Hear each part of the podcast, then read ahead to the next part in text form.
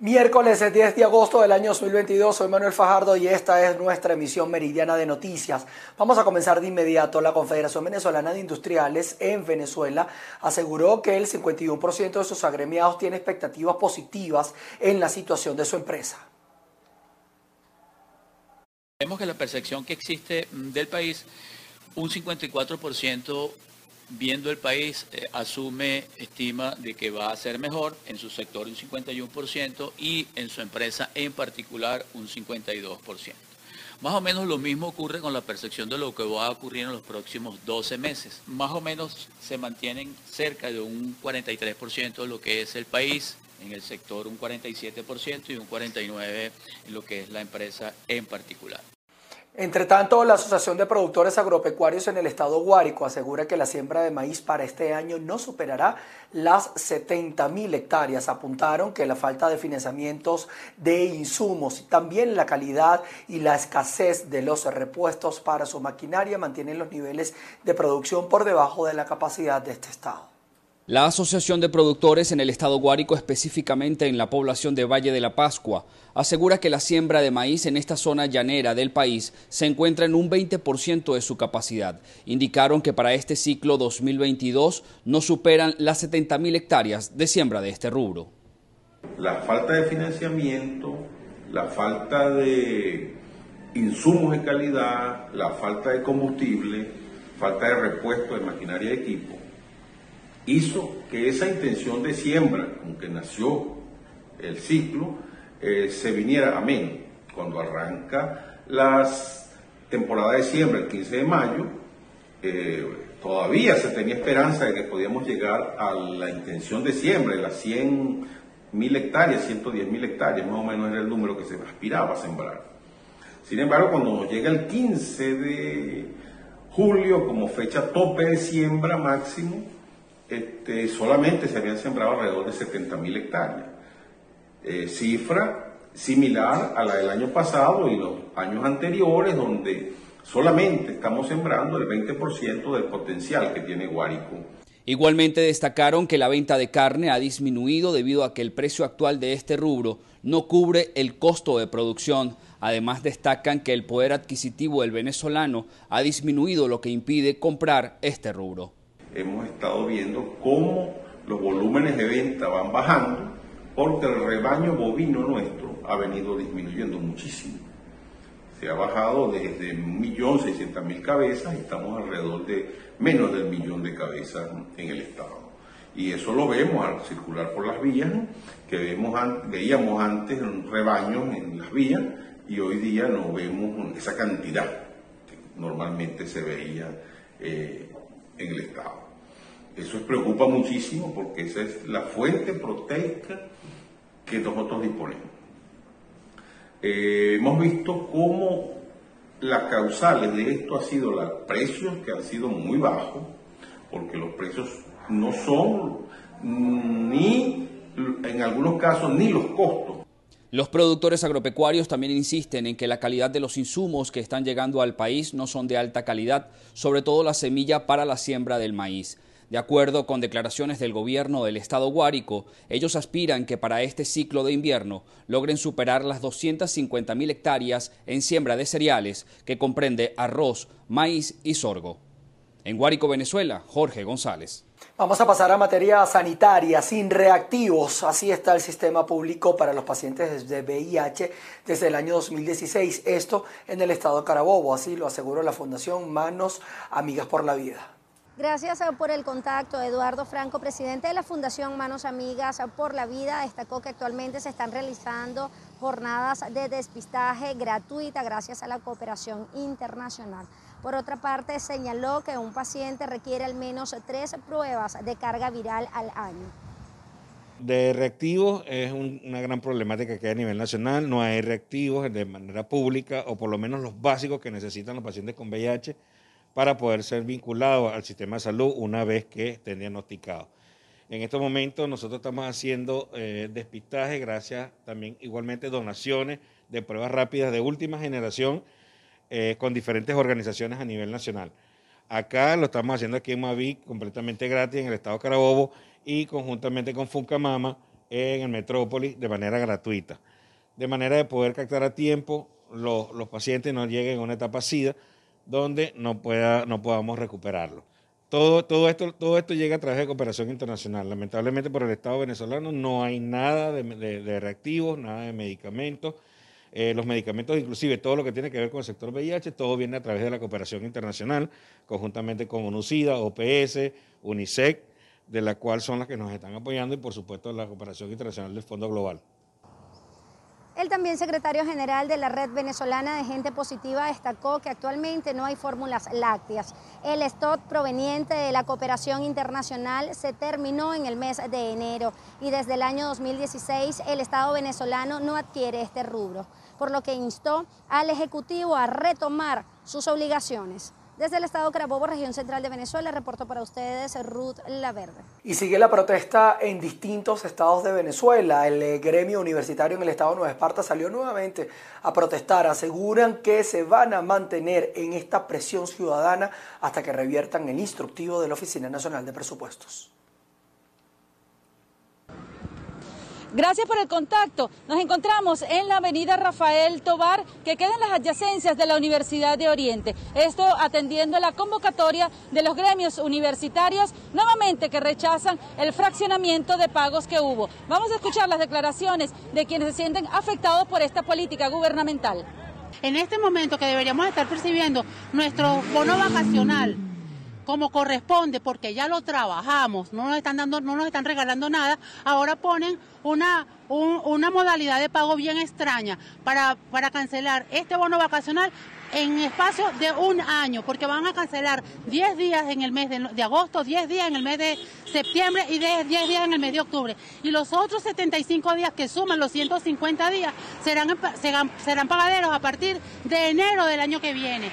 O sea, llegará a julio del año que viene y solapará un bono vacacional con el otro porque no nos van a cancelar. Díganme ustedes, eh, que sabemos cómo está la condición en nuestro país, el nivel de devaluación que tendrá ese dinero para el momento en que nosotros lo podamos recibir los profesores universitarios, hasta que no cobremos nuestro bono vacacional, no empiezan nuestras vacaciones. Entonces pedimos de una vez por todas que nos paguen el 100% del, bono, del bono vacacional y que deroguen el instructivo de esa, de esa Oficina Nacional de Presupuestos, de la ONAPRE, que no está trabajando por sí misma, sino por órdenes precisas del Ministerio de Finanzas. Entonces, que den la cara y que yo quisiera saber si la Asamblea Nacional, si los, los diputados están cobrando su bono por partes, no, lo están cobrando completo. Y todos los ministerios están haciendo también lo propio. Entonces, le pedimos también, o le exigimos que nos paguen ya nuestro bono vacacional y que deroguen de una vez por todas ese instructivo. En esta ocasión, los trabajadores de la Universidad de Oriente exigieron atención a los diputados miembros de la Asamblea Nacional de la Comisión de Economía y Finanzas, pues en dos ocasiones han venido a la isla de Margarita para discutir la ley de zonas económicas especiales, pero no se han tomado el tiempo para reunirse con los docentes, con los educadores y conocer sobre su situación económica. Desde la isla de Margarita, Ana Carolina Arias. Les cuento que cualquier trámite legal en Venezuela o un proceso judicial significa para los abogados vivir una agonía hasta lograr la meta. Al menos así lo considera el movimiento Vinotinto en el estado Lara específicamente, donde también denuncian la lentitud de todos los juicios.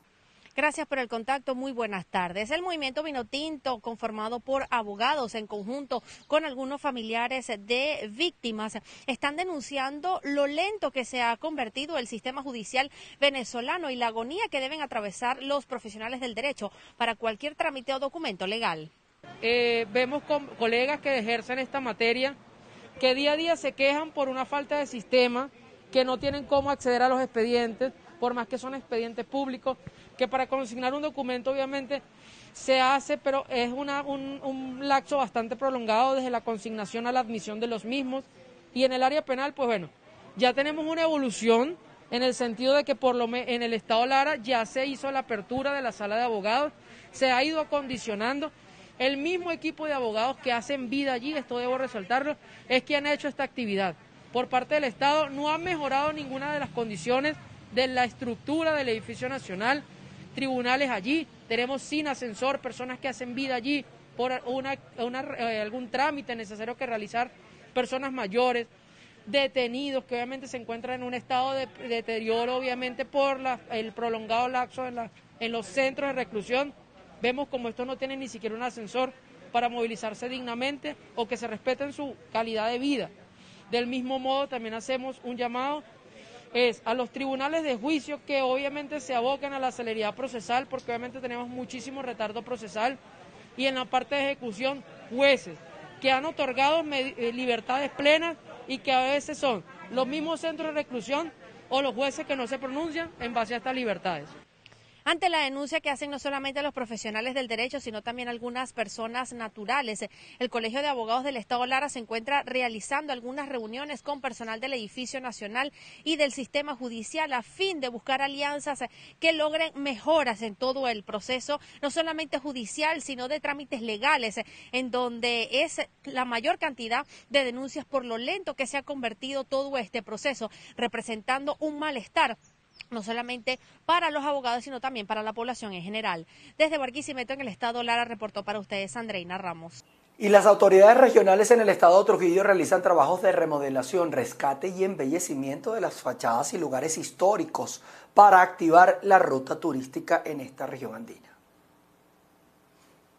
Saludos, gracias por este contacto. En el estado Trujillo, en el municipio de Trujillo capital, el alcalde Carlos Terán informa acerca de los trabajos de recuperación de fachadas y de carreteras. Esto para impulsar lo que sería la ruta turística. Vamos a conocer más detalles.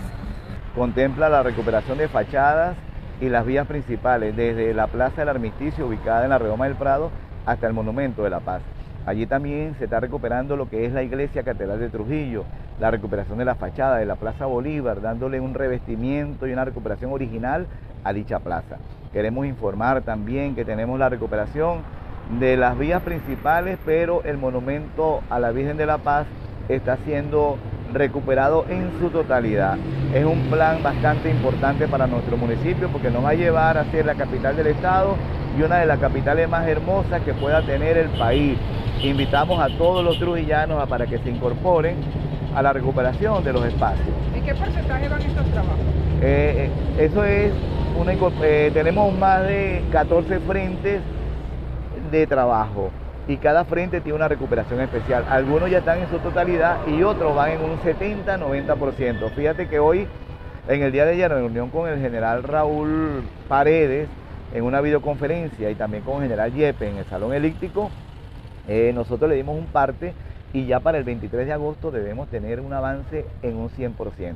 Nos quedaría solamente la casa natal del doctor Cristóbal Mendoza, prócer de la independencia, uno de los que formó parte del primer gobierno constitucional del país.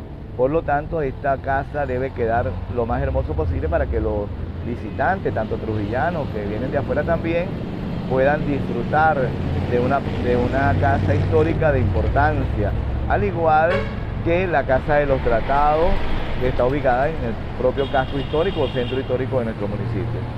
Indicaba el alcalde de este municipio que con todos estos trabajos buscan rescatar eh, artes arquitectónicas que impulsen así lo que es el desarrollo turístico en la región. Es la información que nosotros tenemos desde el estado Trujillo, les reportó Mayra Linares. La Cámara de Turismo del Estado Mérida aseguró que el teleférico de esa región se mantiene sin ascensos, pese a que hace siete meses se anunció la aprobación de recursos para la reparación del mismo.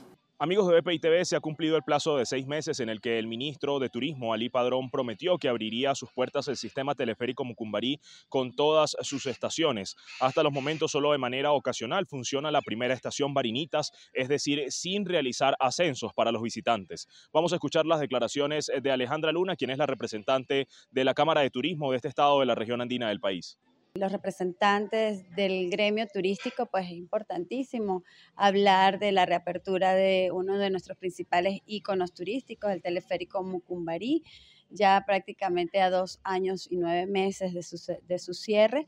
Pues hemos tenido anuncios del Ministerio de Turismo, inclusive Ali Padrón y, y el director de esta institución, han hecho anuncios sobre la, la aprobación de los recursos para la reapertura de este importante icono turístico local.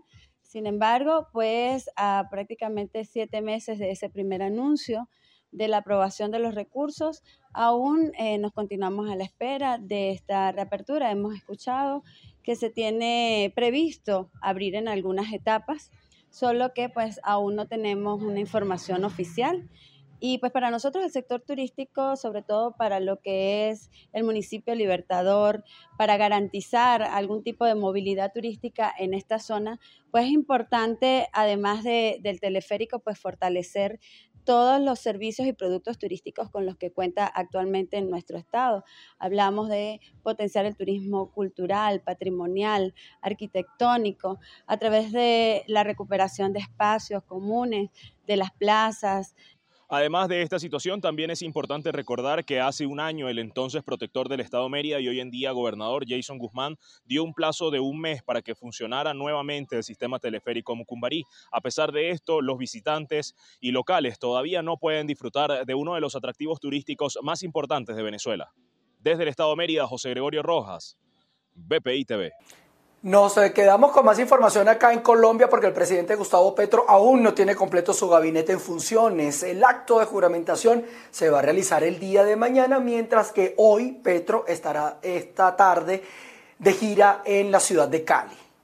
Al tercer día de facultades en pleno de Gustavo Petro como presidente del país, aún no tiene el gabinete completo. Mañana será cuando se juramenten los faltantes y aún el ministro de Justicia Néstor Osuna no asumirá la cartera en vista de que están los trámites de renuncia a la Universidad del Externado. Así lo informó el director del Departamento Administrativo de la Presidencia, Mauricio Liscano, quien fue el jefe del equipo de empalme y ahora ocupa una especie de Secretaría General de la Presidencia. Se ha dicho que se va van a eliminar algunas consejerías. Recordemos que además de los ministerios exigen consejerías que son áreas que tratan con el presidente sobre temas en específico y faltan algunos nombramientos por hacer. Escuchemos lo que explicó anoche el director del Departamento Administrativo de la Presidencia, Mauricio Liscano.